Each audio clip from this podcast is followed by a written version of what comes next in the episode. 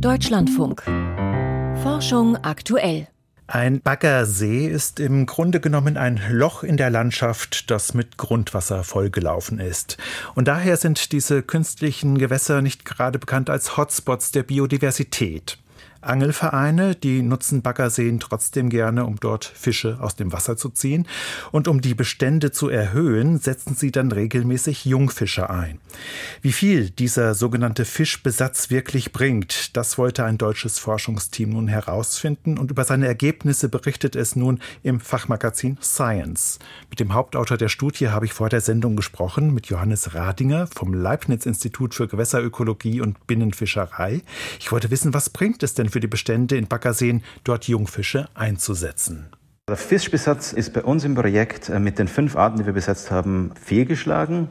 Wir konnten keine Steigerung der Fischbestände verzeichnen und ein Grund dafür ist einfach, dass man, wenn man in so einen existierenden Fischbestand durch Besatz eben weitere zusätzliche Individuen hinzufügt, steigt auch gleichzeitig die Konkurrenz um die Nahrung und um den Lebensraum. Und der Fischbestand reguliert sich dann wieder äh, so auf eine natürliche Menge zurück, die jeweils dem Gewässer angepasst ist. Das schließt aber natürlich grundsätzlich nicht aus, dass in manchen Konstellationen Fischbesatz durchaus funktionieren kann, ist aber eben jeweils vom Gewässer und der Beschaffenheit abhängig und von der Zielfischart. Aber bei uns, bei diesen fünf Fischarten, die sich natürlich reproduzieren, hat Fischbesatz fehlgeschlagen. In dem Projekt wurden noch andere Methoden untersucht, die Fischbestände in Baggerseen speziell zu erhöhen. Zum Beispiel haben Sie Totholzbündel versenkt. Welche Wirkung soll das denn haben? Ja, Totholzbündel haben wir deshalb versenkt, um die strukturelle Vielfalt in den Baggerseen zu erhöhen. Grundsätzlich sind Baggerseen eher so wie Unterwasserwüsten und sehr arm an Strukturen. Und um eben diese Strukturen zu erhöhen, kann man Totholz einbringen. Und dieses Totholz wird auch grundsätzlich von Fischen und anderen Lebewesen sehr gerne angenommen als Lebensraum, als Versteck oder auch zur Nahrungssuche. Das heißt, das bringt tatsächlich was?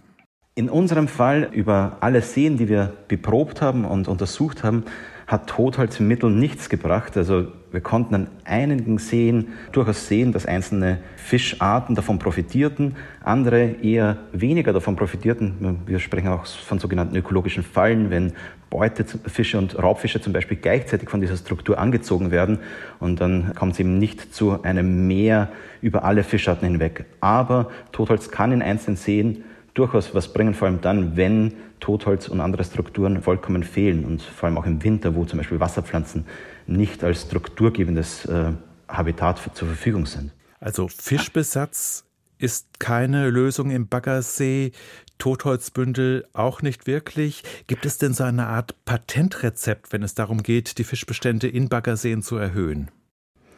Ja, Patentrezept. Wir haben als dritte äh, Maßnahme, die wir durchgeführt haben, haben wir Flachwasserzonen angelegt. Und dazu muss man wissen, dass Flachwasserzonen eben in diesen steilen Baggerseen auch eher sehr Mangelware sind und äh, sehr gering nur ausgeprägt sind. Und durch diese Steigerung der Flachwasserzonen konnten wir auch konsistent wirklich Fischbestände steigern und das sogar für mehrere Arten. Also diese Flachwasserzonen haben zu einem Mehr an Fischen geführt und davon haben nicht nur die Fische profitiert, sondern auch viele andere Arten, die ans Gewässer gebunden sind. Und äh, bei Fischen sind diese Zonen vor allem sehr wichtig, da sie eben ein Laichplatz sind oder eben so ein Rückzugsraum für Jungfische. Und dadurch bringen Flachwasserzonen ökologisch gesehen einfach einen tollen Mehrwert.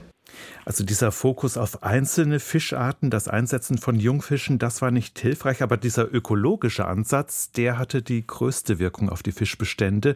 Und Sie haben es ja auch schon angedeutet, er wirkt sich auch positiv aus auf andere Tier- und Pflanzenarten. Was können Sie denn dazu noch berichten? Ja, grundsätzlich ist es eigentlich was sehr Offensichtliches dass wenn man eben kritische Lebensräume verbessern kann, profitieren ganze biologische Lebensgemeinschaften.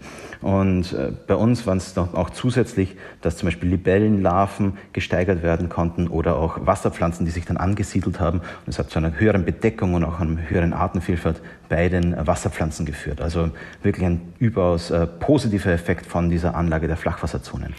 Für das Projekt wurden 20 Baggerseen untersucht. Dort wurden all diese Maßnahmen durchgeführt, über die wir gerade gesprochen haben, vom Fischbesatz über das Ausbringen von Totholz bis zu neuen Flachwasserzonen. Danach musste dann noch ermittelt werden, wie sich das alles ausgewirkt hat auf die Fischbestände. Also eine ganze Menge Arbeit. Wie haben Sie das denn alles geschafft? Ja, also das Ganze war vor allem nur möglich, äh, weil wir da hier in enger Zusammenarbeit mit dem Angelverband Niedersachsen standen und auch mit den ganzen Angelvereinen vor Ort. Und es war eben, wie, wie Sie schon erwähnt haben, nicht nur eine einzelne Fallstudie, sondern wir haben die Veränderungen nach dieser Maßnahmendurchführung äh, über mehrere Jahre hinweg in vielen, in Summe in 20 Baggerseen äh, beobachtet. Und ähm, wir haben da jeweils zwei Jahre vor der Maßnahmendurchführung, also vor dem Besatz, vor der Anlage der Flachwasserzonen, vor dem Einbringen dieser Totholzbündel, zwei Jahre davor äh, die Fische beprobt und vier Jahre lang danach. Und zusätzlich haben wir auch noch sogenannte Kontrollseen im Experiment mit untersucht. Die dienen zum Vergleich und auch um diese natürliche Variabilität von äh, Gewässern abzubilden und dieser Fischbestände, die auch natürlich schwanken. Solche Kontrollgruppen kennt man vielleicht aus klinischen Studien. Und mit so einem Vergleich zu den Kontrollgewässern äh, lässt sich dann am Ende auch so eine abgesicherte Aussage treffen, ob eine gewisse Maßnahme funktioniert hat oder eben nicht. Also es war ein enormer Aufwand, der eben vor allem dann durch diese Angelvereine auch durchgeführt wurde und gemacht wurde, gemeinsam mit uns. Und das hat uns zu diesem tollen Ergebnis verholfen. Also wenn es darum geht, solche künstlich angelegten Gewässer ökologisch sinnvoll zu verändern, macht es da auch Sinn, auf die Zusammenarbeit mit Angelvereinen zu setzen, abseits von solchen wissenschaftlichen Projekten? Äh, durchaus. Ähm, grundsätzlich ist die Zusammenarbeit äh, immer sehr äh, zu fördern und äh, ähm, hilft ähm, einfach auch um sein Umdenken äh, zu schaffen. Wir haben das äh, sehr stark auch gesehen, dass durch die Maßnahmen, durch die Zusammenarbeit, vor allem auch dann durch das gemeinsame Forschen, es zu einem Umdenken in Bezug auch zum Fischbesatz geführt hat und ähm, es wurden dann auch, wurde auch die Akzeptanz für diese nachhaltigeren, äh, lebensraumbezogenen Maßnahmen auf alle Fälle gefördert. Und das gilt jetzt, jetzt wahrscheinlich nicht nur für den Baggersee, sondern ähm, auch für andere Gewässer. Sagt Johannes Radinger vom IGB Berlin.